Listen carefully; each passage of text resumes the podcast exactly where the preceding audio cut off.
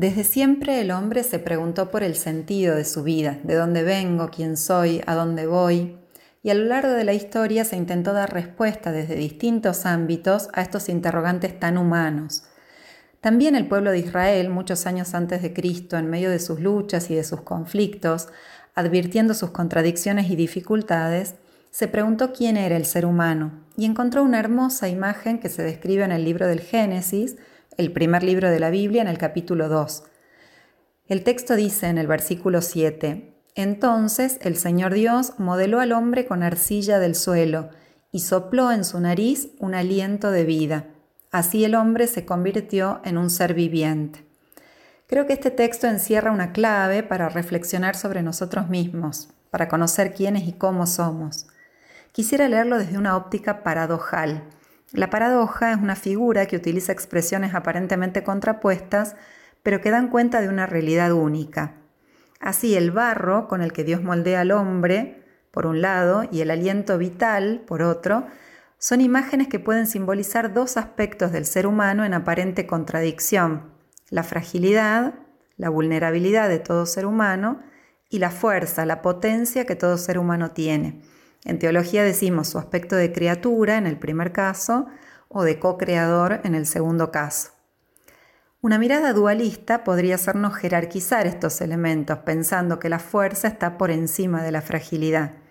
Con este paradigma hemos juzgado muchas veces la realidad, dándole más valor a lo espiritual que a lo material, a la razón que a la emoción, al alma que al cuerpo, durante mucho tiempo el ideal del ser humano ha sido alcanzar la perfección, desechando todo rastro de vulnerabilidad, y nos ha puesto en un camino más bien sacrificial que de madurez o crecimiento, diría yo.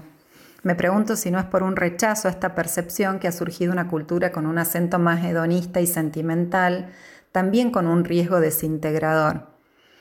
En el texto del Génesis, volviendo a él, podemos leer que Dios no nos quiere perfectos, sino humanos, Pretenderlo primero se asemejaría más bien a la tentación de ser como dioses, que narra más adelante el mismo libro del Génesis.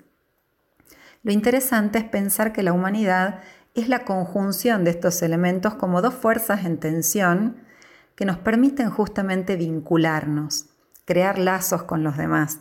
Más que un equilibrio donde las fuerzas se anularían, decimos que se trata de una paradoja, donde la fragilidad no es un elemento negativo ni subordinado, sino que es aquello que nos permite abrirnos a la ayuda de otros y la fuerza, la potencia es lo que nos permite ofrecer algo a los demás. Saber que siempre necesitamos de otros y que todos tenemos algo que ofrecer es lo que construye una comunidad. La fragilidad del ser humano entonces no es algo que necesitemos superar, sino que nos constituye, igual que la fuerza creadora que hay en nosotros. Por supuesto que puede haber desbordes, Podemos ser prepotentes, pretendiendo ser poderosos, o también victimizarnos y pretender que los demás estén sobre nosotros atendiéndonos, ¿no? Situarnos ahí sería en todo caso, en uno u otro extremo, deshumanizarnos.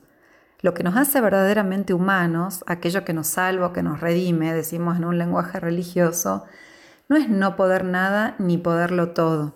Lo que nos salva en todo caso es el vínculo con los demás.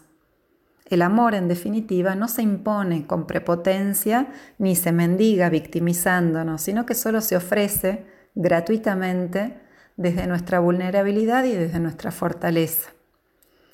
Desde esta clave paradojal podríamos también decir que la vida humana nos ofrece muchas posibilidades, pero que también implica asumir riesgos.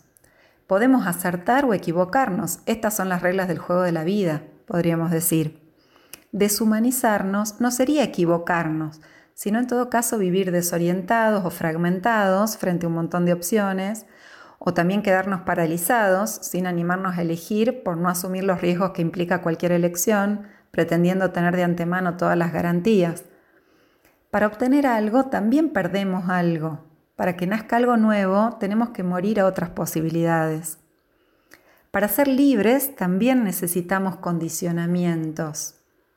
Podríamos decir que para creer necesitamos certezas y dudas a la vez.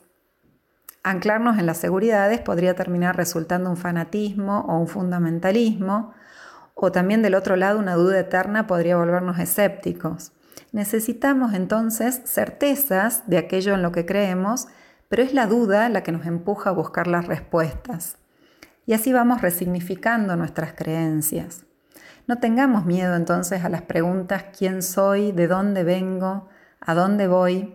Sigamos buscando sabiendo que el ser humano es frágil y fuerte a la vez